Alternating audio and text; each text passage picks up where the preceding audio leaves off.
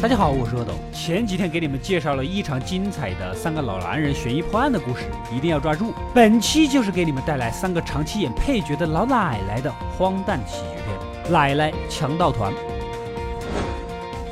故事发生在韩国，三个多年的好姐妹，年龄最大的亭子奶奶孑然一身，靠着维修的手艺，在街头巷尾给人修车，勉强度日。姐妹团老二燕姐，那是烟不离手啊。脾气暴躁，做清洁工的工作。女儿是个单亲妈妈，没替她少操心。老三菜子年龄最小，年轻时候长得好，家庭条件优厚，也受过高等教育，奈何眼光不好，嫁了个不争气的老公。现在的她也只能在泡菜厂上班补贴家用。儿子儿媳也是没有什么出息，赚的也不多，日子过得是相当拮据。总之，三人是各自有各家的苦。但他们仨有一个共同的梦想，就是一起去夏威夷旅行。为此，三位奶奶省吃俭用的存了八年的钱，加上偶尔去街头超市偷点东西出来卖，总算是凑足需要的八百三十七万韩元的旅费。有些人肯定要说了，偷东西也不对吧？啊，其实这家超市经常利用老年人眼神不好坑他们的钱，奶奶们这也算是伸张正义、替天行道的。但是道义有道，遇到买不起又很需要的人，三姐妹是宁可基本当送也不赚这个钱。八百三十七万韩元，相当于不到五万人民币。你别看现在像是不多，但他们三个都处于社会底层，能赚的就少，还要负担家里的开销和房租，攒点钱实在是不容易啊。三人高高兴兴地来到旅行社，准备抱团。这个项目他们已经关注很久了，不需要多做解释，立马拿出积蓄交钱。但是旅行社只接受银行转账，不收现金呐。奶奶们只得赶去最近的银行，一堆零钱这么点算下来啊，确认无误，正要汇入。就在此时，两个蒙面劫匪突然闯进来，大声呵斥所有人不要动。接着一个鱼跃跳向柜台。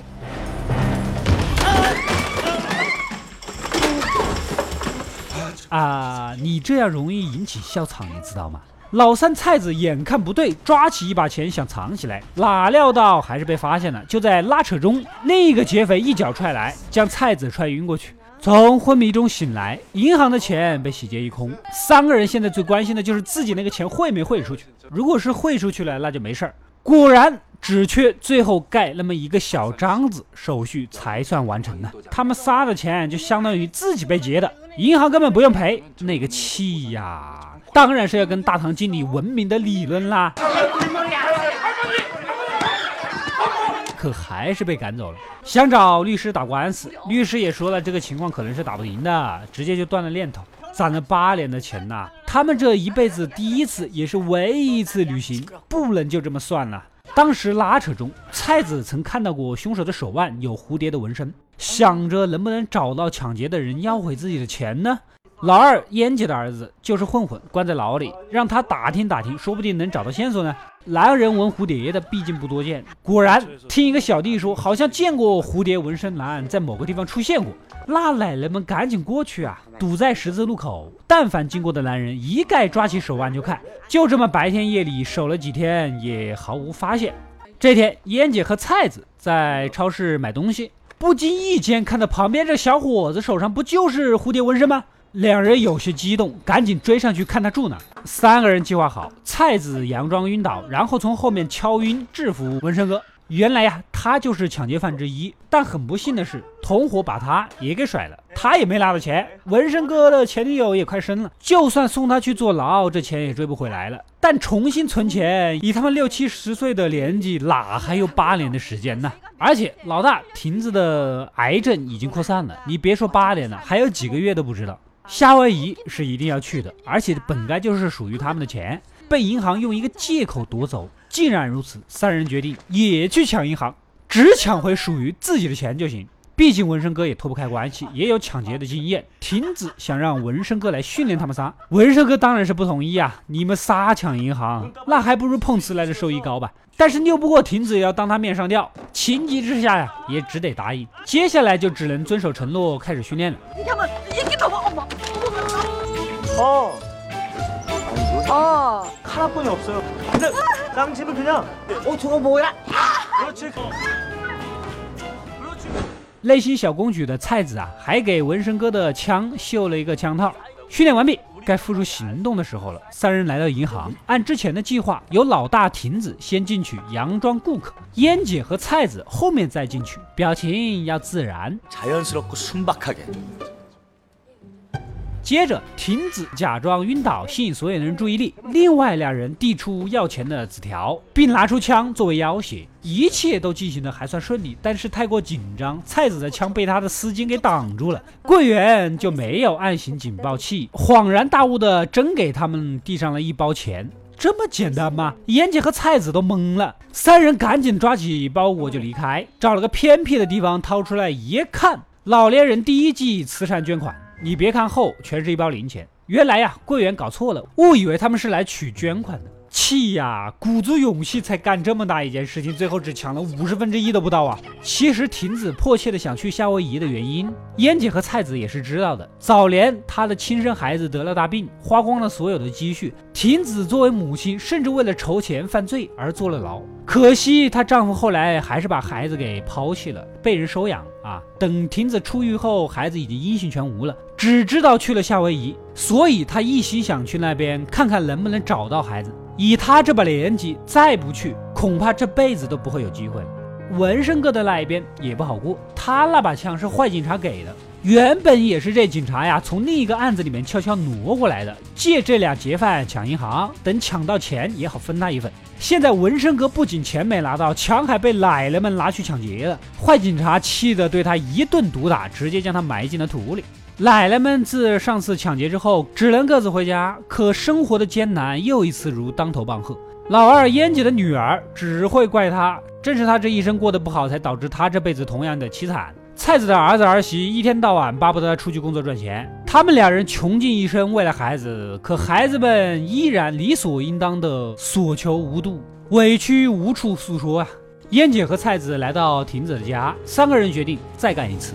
还是老计划，还是那家银行，还是自己的那笔钱，因为就是这家银行不给的赔偿，所以要抢的也是这家。行动开始，亭子照样第一个进去，混入人群，充当卧底。燕姐和菜子蒙面，拿着枪，直接就冲进去了。一开始大家还不信，直到一声枪响，所有人都老实了。奶奶们多的不要，只要被抢的那一份，然后直接在柜台上操作，将钱汇入了旅行社的账户。可此时外面警铃大作，警察迅速的包围了这里，主要是最近这家分行频繁被抢，已经成了重点关注对象了。妍姐和菜子慌了神，老大亭子使了个眼色，假装生病，悄悄的告诉他们先叫救护车，找机会再坐救护车出去。这个时候，一个小嫂子举手了。她家里煤气忘了关，炉子上还烧着东西呢。老公和孩子都出了远门，再不回去家里要被烧了。另一个年轻的单亲父亲啊，他的小孩放学了，着急接人呢。燕姐和菜子毕竟不是胡作非为的歹徒，本着家庭主妇的天性，很同情这俩人，直接就把他们俩给放了。警方的救护人员呢，也准备好进来了。其实戴眼镜的这个就是坏警察假扮的。就在他想要制服菜子的关键时刻，亭子及时叫住了他，趁其不备抽走了武器。现在三人是都暴露了，外面围的水泄不通，逃走是不可能的。看来夏威夷的梦是彻底的要结束了。菜子将枪放到了柜台上，将三人这一系列不得已的经历啊讲给大家听。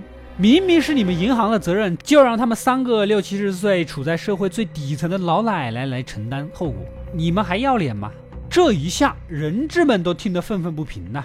就在面面相觑中，又一个计划诞生了。燕姐给警察打去电话，要求外面把救护车清空，他们马上就要带人质出来了。出来的时候呢，人质将奶奶们包围得严严实实，警察也没有办法行动。然后进入救护车就撒丫子的开呀！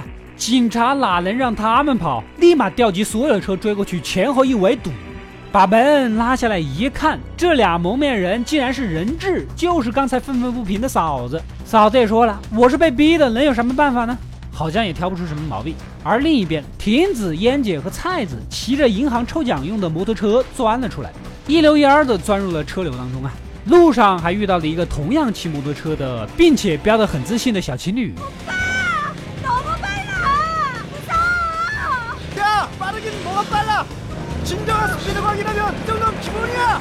但是，原本摩托车小，窜来窜去倒也有优势，但是展车油没有多少，没办法，三个人看这儿离老年人活动中心近，直接开过去再说。这里正好正在做活动，三人藏在人群中，倒也不易被发现。警察迅速的包围了这里，幸好这儿曾经有被三人帮助过的老头老太太啊，加上一直暗恋菜子的白衣老爹。就在三人快被警察抓出来的关键时刻，这几个老头老太太呀，主动跳起来闹事儿，导致现场所有老年人跟警察打成了一锅。混乱中，三人趁机呀逃了出来。现在当然是要劫辆车啦，正巧迎面过来了一辆演出妹子的车，一路奔向机场啊！这是旅行社之前说好的集合地点。眼瞅着导游正在清点人数，即将登机，一群机场警察又在附近。三个人只好分头行动。然而，老二烟姐被坏警察给绑到了旁边没人的仓库。他当然是要夺回手枪了。菜子此时正好经过，用枪指着他，但最终还是不敢开枪，被坏警察给夺走了。就在此时，纹身哥及时赶到。他从电视上看到了奶奶被抢劫的新闻啊，过来一脚踹翻了坏警察。最终，亭子那边还是被警察逮住。警察队长通过广播让另外两人出来投降。烟姐和菜子绑着黑警。恳求放了亭子，让他去夏威夷。亭子的罪行可以由他们两个来承担。他们俩小几岁，出来后啊，或许还有机会。但亭子这次不去，真的就没有机会了。队长肯定是不会放过他们的。眼看着警察就要开枪，亭子赶紧让老二、老三放弃。三姐妹已经尽力了，哭喊中，老三不得不放下武器。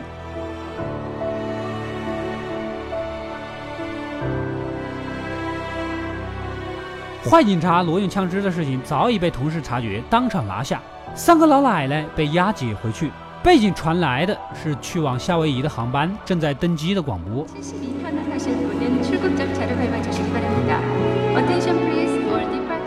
不久后，亭子终于熬不住病痛，在两人的目送下离去。临死前，亭子说：“他想念妈妈做的柠檬茶的味道。无论多大的年纪，谁还不都是妈妈的孩子？”两年后，燕姐和菜子终于刑满释放了。两人将亭子的骨灰撒入湖中。原本计划再去夏威夷完成亭子的遗愿，不过很可惜，有过犯罪前科会被拒签。三人的夏威夷梦永远的破灭了。最终的最终，烟姐和菜子合伙开了家面馆。两家人的儿子女儿们都在餐馆里帮忙打下手，而餐馆的显眼处，那张三人的合影和夏威夷的背景贴在一起。就当做是一个已经实现了的美梦吧。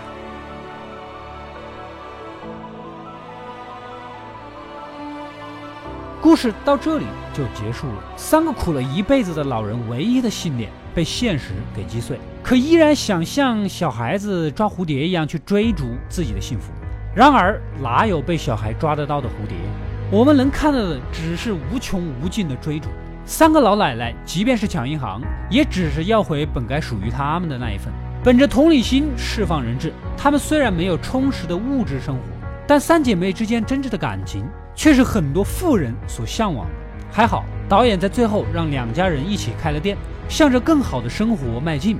不完美，却也圆满了。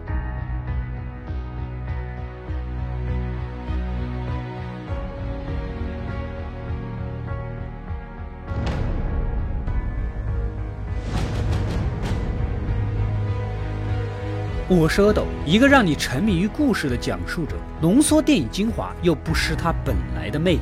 扫描二维码添加我的微信号，除了能第一时间收到更新，更有独家解读的视频等待你的发掘。扫描它，然后带走我。